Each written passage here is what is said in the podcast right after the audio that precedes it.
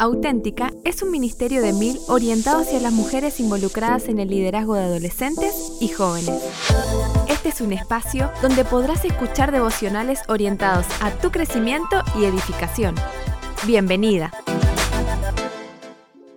Seguimos con nuestra serie Victoriosas y hoy Victoriosas en las relaciones complicadas. Romanos 12:18 dice, si es posible, en cuanto dependa de vosotros, estad en paz con todos los hombres. Yo no me caracterizo por involucrarme en relaciones complicadas, pero no es casualidad porque no me gusta el conflicto y de hecho lo evito. ¿Esto quiere decir que nunca tuve alguna relación que pudo haber sido complicada? ¿Que nunca me lastimaron o que nunca lastimé a nadie? Por supuesto que no. Justamente esta semana hubo una situación en la que me sentí muy dolida. Podríamos decir que una relación complicada es aquella en la que hay demasiados aspectos que son difíciles de entender o de tratar.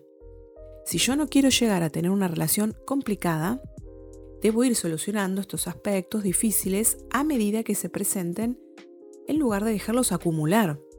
Pero en ningún momento debo suponer que no habrá conflictos en las relaciones interpersonales. Un pastor amigo dijo una vez, a modo de broma, yo sería un excelente pastor si no fuera por las personas. Romanos 12 y 18 nos exhorta a hacer todo lo que esté a nuestro alcance para estar en paz con todas las personas. Por un tema de personalidad es posible tener más afinidad con algunos que con otros. Sin embargo, como hijas de Dios debemos buscar la armonía y la unidad. Efesios 4:3 En la Biblia vemos varios ejemplos de relaciones complicadas. Por ejemplo, Sansón se enamoró de una mujer que lo engañó y lo traicionó. Relación amorosa. Ana sufría por no poder tener hijos mientras Penina la atormentaba por sus celos. Relación familiar. David tocaba el arpa para un rey que intentó matarlo con su lanza. Relación laboral. En medio de una pérdida inimaginable, los amigos de Job cuestionaron su fe. Relación de amistad. Al escuchar este devocional y al pensar en aquella relación que te vino a la mente cuando escuchaste el título, te pido lo siguiente. No te enfoques en la otra persona y en los cambios que ella debe producir sino en aquello que está a tu alcance para resolver la situación. Pregúntate lo siguiente, ¿qué puedo hacer yo para estar en paz con quienes me rodean? Me gustaría enfocarme en algunos aspectos importantes para resolver o, mejor aún, para evitar las relaciones complicadas. Es necesario demostrar amor genuino y este amor, en primer lugar, es práctico. No puedo decir que amo a mi hermana si no estoy dispuesta a mostrarlo de una manera tangible. Veamos el ejemplo que nos dejó el Señor Jesús. El verdadero amor es compasivo. Vemos en la palabra que Jesús trataba con bondad aún a los que la sociedad rechazaba, aún al punto de cenar con saqueo, un publicano. Lucas 19, 1 al 10.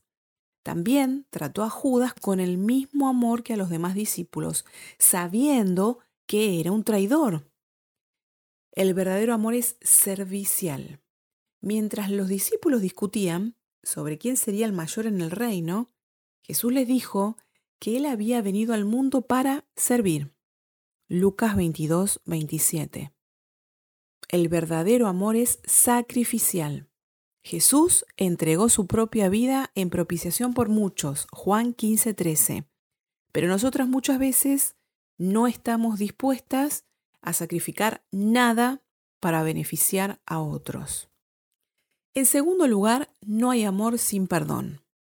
El conflicto es inevitable.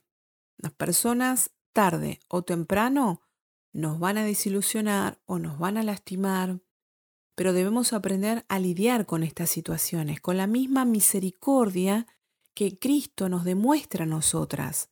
Colosenses 3:13. El concepto del mundo es muy diferente porque el mundo dice, no te dejes pisotear, pero el Señor dice, al que te hiere en una mejilla, preséntale la otra.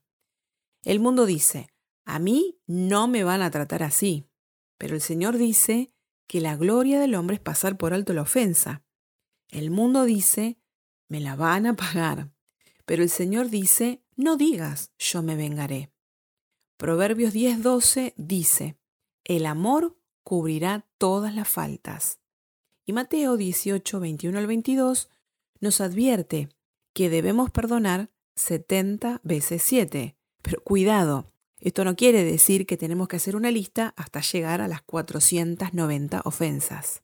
En tercer lugar, recordemos que cuando amamos de manera genuina, somos testimonio al mundo de que somos de Cristo. Juan 13, 34 al 35. Una vez leí en un libro una historia de un joven de la India que había ido a Inglaterra en un intercambio estudiantil intercultural. El joven estaba muy animado pues tenía muchas inquietudes espirituales y estaba ansioso por poder aprender más sobre el cristianismo. Durante su tiempo allí asistió a una iglesia cristiana, pero lo que vio y escuchó lo desvió de los caminos del Señor. Lamentablemente llegó a la conclusión de que el cristianismo era una farsa, porque de otro modo sus seguidores no serían tan hipócritas ni hablarían tan mal los unos de los otros, ni se tratarían como lo hacían. Este joven era Gandhi. Imaginen qué diferente hubiera sido todo para él y sus seguidores si hubiera visto algo diferente en esos cristianos. Cultivar la buena comunicación. No podemos hablar de las relaciones interpersonales sin mencionar este factor indispensable. La palabra de Dios está repleta de consejos que nos dan pautas claras en la comunicación. No responder sin pensar. Proverbios 15:28. No responder sin oír. Proverbios 18:13. No responder con aspereza. Proverbios 15:1. Saber cuándo es mejor callar. Proverbios 17:28. Hablar de manera suave, mansa para no quebrantar el espíritu. Esto está en Proverbios 15, 4. hablar la verdad. Efesios 4, 25. Lo cual no es una excusa para ofender. Hablar con sabiduría y compasión. Proverbios 31, 26 y 15, 7.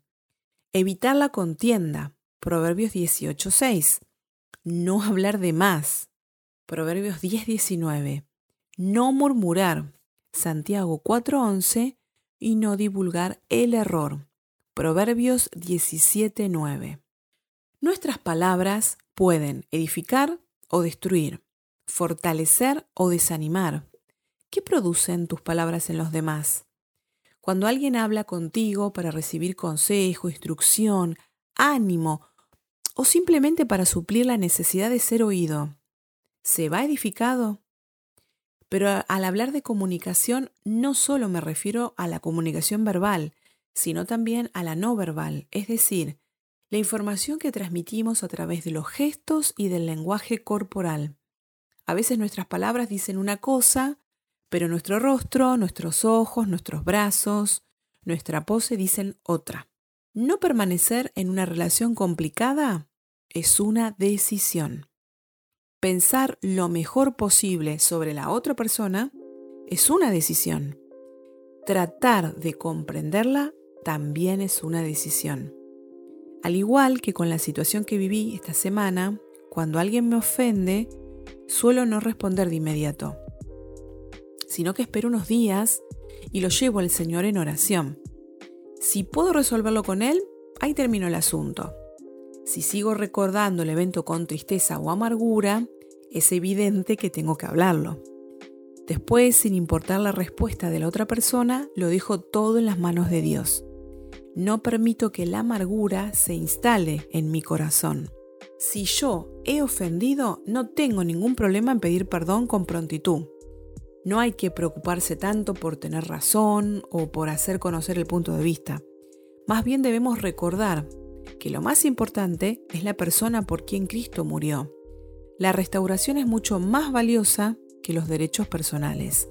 No seas tú la complicada. Proverbios 17, 14. Si es posible, mantener distancia de la persona que siempre busca conflictos. Tito 3:10.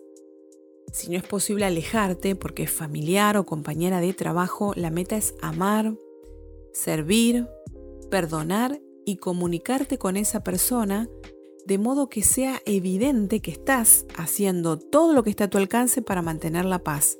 Como vimos en el versículo de Romanos 12:18, en cuanto dependa de vosotros.